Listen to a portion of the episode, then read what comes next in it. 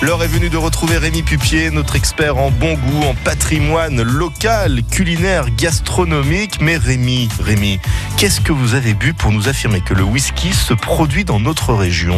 Non, non, j'ai pas bu sous si, je vous si, assure, hein, vous avez bien entendu, il y a un whisky en Haute-Loire. En tout cas, il va y en avoir en 2020 parce que il faut le temps.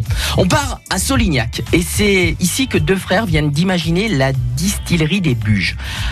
Dans une ambiance rappelant la période de prohibition et depuis 2014, les frères Maillot ont demandé les droits pour créer leur distillerie artisanale.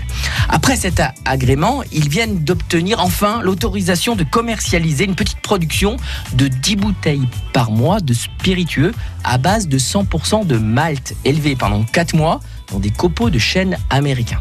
Ils s'entraînent. Mais aujourd'hui, après ces quelques années d'expérimentation et de très nombreuses petites séries, la distillerie des Buges a réussi à parfaire cette pratique plus complexe qu'on ne peut le penser pour réaliser, paraît-il, des produits de qualité.